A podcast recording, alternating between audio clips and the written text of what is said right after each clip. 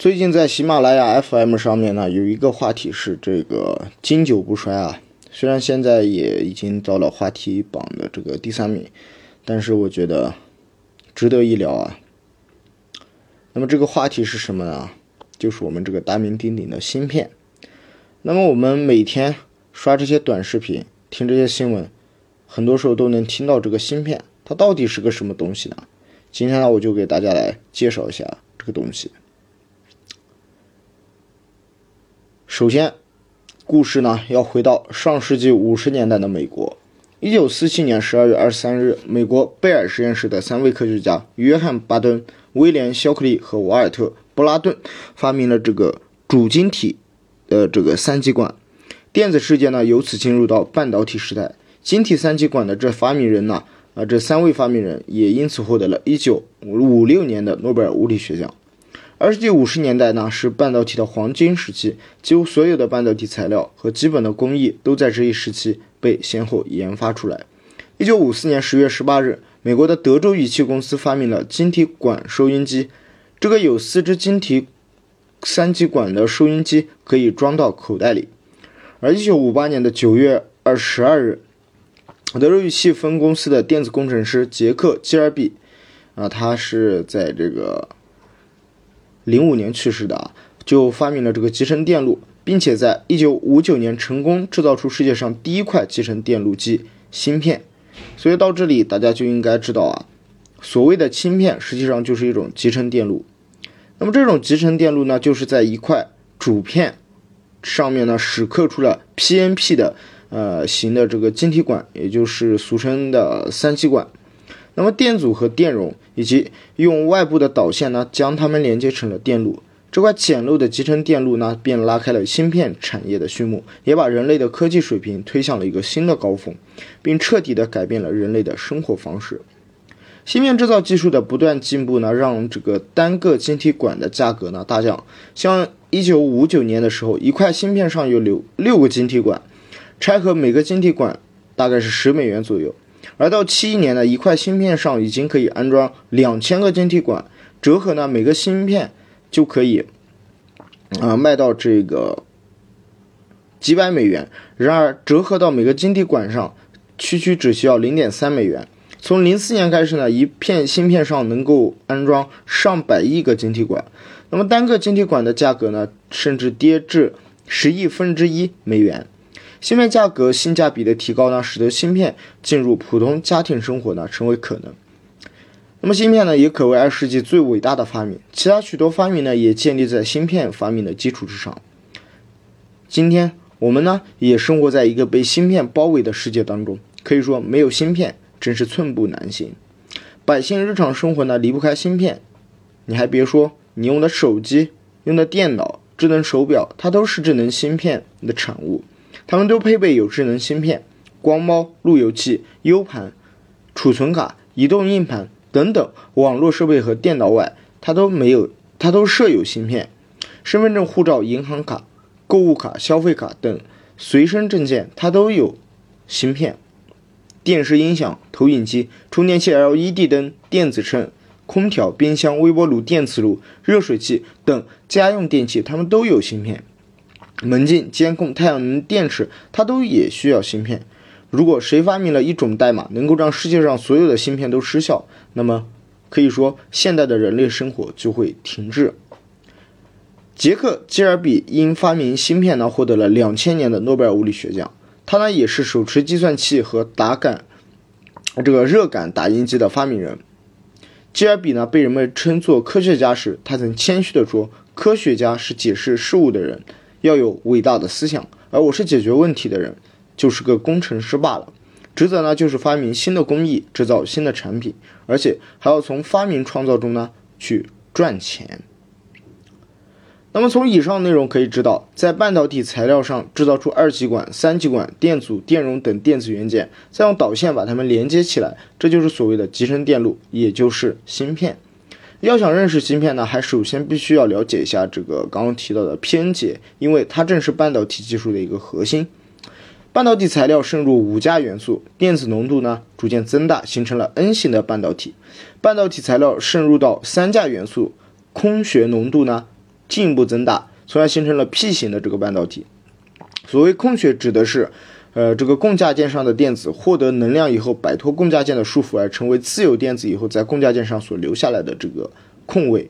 那么 P 型的这个半导体与 N 型的半导体紧密连接之后，带着负电的电子和带正电的这个空穴呢，便会向对方发生扩散的现象。电子和空穴在扩散中呢，导致了接触面，从而形成了一个内电场。内电场呢，又阻止了刚刚形成的这种扩散，让电子和空穴呢回向的漂流。当电子和空穴的扩散速度和这个漂移速度达到动态平衡的时候，P 型半导体和 N 型半导体的接触面便会形成 P-N 结。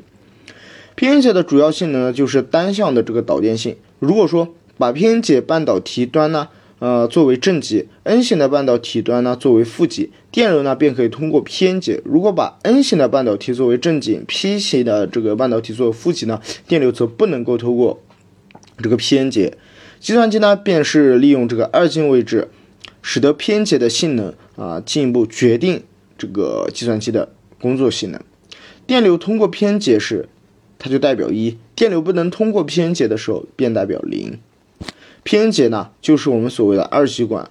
如果让两块的这个 P 型半导体中间夹着一块 N 型的半导体，它就会构成一个三极管，也就是上文提到的 P-N-P 型的三极管。当然了，如果让两块 N 型的半导体中间夹着一块 P 型的半导体，这就形成了 P-N 这个 N-P-N 型的这个三极管。普通人他是不可能见到芯片真身的，因为芯片小如人的头皮屑，大的呢也就像人的指甲盖那么大。因为它太单薄，必须封装在精密的壳啊，它才能够连接到外部的这个电路上。打开电脑、电视等电器，可以看到一块很大的电路板，电路板上呢有很多电子元件。那些有多个引脚的电子元件，实际上就是芯片。这些引脚连接着芯片的输入和输出端，有的在芯片的这个封装体的两侧，有的则在四个面上，有的则是在底部呈底部呢呈矩列矩阵的这个排列，密密麻麻，有四千到这个一千多个引脚。这里呢就不得不提及一个概念了，叫做摩尔定律。一九六五年呢，世界著名的芯片制造商美国英特尔公司的创始人之一戈登·摩尔，他就提出，单片的这个芯片上的晶体管数量每年会翻一番。后来呢，他更正为每年每两年翻一番。这一判断呢，经过实践检验呢，基本是正确的。到两千一十一年的时候，英特尔的这个酷睿 i 七芯片上呢，装有二十二点七亿个晶体管。目前，一些高端的芯片上的晶体管数量已经超过了数百亿个。几年前，半导体厂商，呃，这个叫做 Cerebral System，它呢用台积电的十六纳米制艺生产的这个 AI 芯片 WSE，则是集成了一点二万亿个呃这个晶体管。那么制程，所谓的制程就是制作过程的这个制程，指的是芯片上晶体的这个管栅级的宽度。我们呢可以把它通俗的理解成为晶体管的大小。所谓制程越小，在一片芯片上所制作的晶体管数量就越多，而集成电路的这个规模就越大。芯片的运算速度呢不断提高，得益于芯片的集成度越来越高。芯片的集成度越高，上面的电子元件就越小，而各电子元件之间的导线也就越短，电流通过的时间也随之缩短，能耗便减少，处理速度呢从而达到更快，让一。块芯片承载更多的晶体管呢，有三种方法：一是增加芯片的面积，二是减小晶体管的体积，三是让集成电路呢更加立体化。增大芯片面芯片的面积呢，一般是不被考虑，因为这会增加能耗，降低芯片的效率。现在人们主要采取的是后两种方法，增加芯片上的这个晶体管的数量。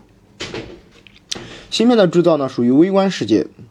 上面的电子元件小到只有几个原子或几个分子大，而要有更小的度量衡单位纳米和这个埃来进行衡量。一般来说，我们生活中常用的这个尺子，它的最小刻度呢是这个毫米，一毫米呢等于一千微米，一微米呢等于一千纳米，那么一纳米又等于十二。人的头发直径大概是七万纳米，周长呢是二十二万纳米。用制成五纳米工艺制造芯片，就好比沿着一根头发修建一条四点四万条公路。缩小电子元器件的体积呢是有极限的，人们便考虑在一块芯片上搭建多层级的这个集成电路来增加晶体管的数量。这就好比是建居民住宅，平房它容纳的居民是特别少的，而盖成几十层高的楼房呢，容纳的居民数就会增多。集成电路的叠加呢要比盖楼房复杂的多，因为楼房各层的布局是相同的，而芯片的各层的电路则是不同的，层与层之间的连接也是异常的复杂。我们可以进一步再比喻说，制造芯片呢，就像在一颗米粒上雕刻出一个完整的地球，而且还要把地球上所有的道路和建筑都要雕刻出来。所谓道路就是芯片上的导线，建筑它就是芯片上的电子元件。通过这个比喻，读者相信就能够想象到制造芯片那得有多复杂，难度应该是有多大呀。下一点是硅的提取，它呢是芯片产业当中的基础。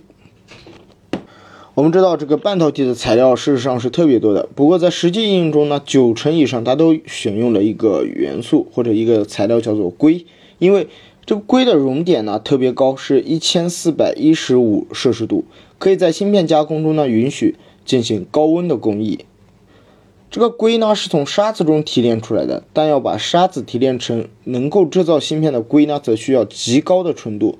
我们把纯度是百分之九十九点九九的金呢叫做纯金。啊，一般是用这个四个九来代表这个纯金啊。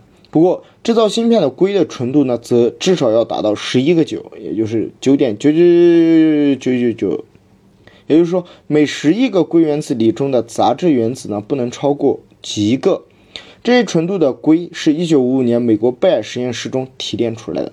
目前来说，一块芯片上呢有数以千亿个电子元件，这对硅的要求程度呢则更高了。至少要达到十三个九，这也是芯片制造的一个基础。不掌握这种硅的提纯技术呢，是不可能造出芯片来的。或许讲到这里，很多听众朋友们就要问了：为什么制造芯片的硅要求纯度呢这么高？芯片上的电子元件呢本就非常微小，如果用五纳米制成工艺来制造这个芯片呢，上面会有一纳米的杂质，就足以把这个芯片呢废掉。我们不妨呢打个比方，如果一条公路四十米宽，公路中间有一块一米宽的大石头，汽车可以避开这块石头走，不会造成交通堵塞。但是如果一条公路只有五米宽，公路中间有一块一米宽的大石头，那么汽车就避不开这块大石头了。所以说，这条公路呢便被堵死了。所以说，制造芯片呢不但要求硅的这个纯度高，而且还要求制造工艺在各个环节上都是无尘的。这种纯净度是医用外科手术室的十万倍之多，甚至呢有一半的工艺是在真空的环境下进行的。正因为如此，新冠肺炎疫情下的这个芯片制造厂呢无需停工抗疫，因为工作人员从头到脚都是全身防护，有的防护服甚至是自带呼吸系统，以防止人体的新陈代谢的脱落物和呼出的气体会污染到这个芯片。下个就是光刻机了。光刻机呢，事实上可以被看成是集成电路的投影仪。事实上，光刻机这个名字呢，翻译的还不太准确，很有误导性。很多人误以为光刻机它通过物理接触在晶体硅表面上刻出集成电路来，就像电脑刻字一样。事实上，芯片它不是刻出来的，而是照出来的。所以说，光刻机应该叫做集成电路投影仪啊，应该是更贴切的。当这个制造芯片的晶圆。也就是最初的这个晶圆，它进入到光刻工艺阶段时，光刻机呢将会通过眼模板将这个晶体电路图呢投影到晶圆表面的光刻胶上。这个光刻胶呢曝光之后，通过化学药剂呢把这个曝光的区域给腐蚀掉，然后进行清洗。这样来说呢，集体电路晶集成电路的这个图形就出来了。光刻过程和传统照相的照片冲洗是一个道理。光线呢，通过底光让相纸感光，从而把感光的这个相纸呢放在眼药里显影定影。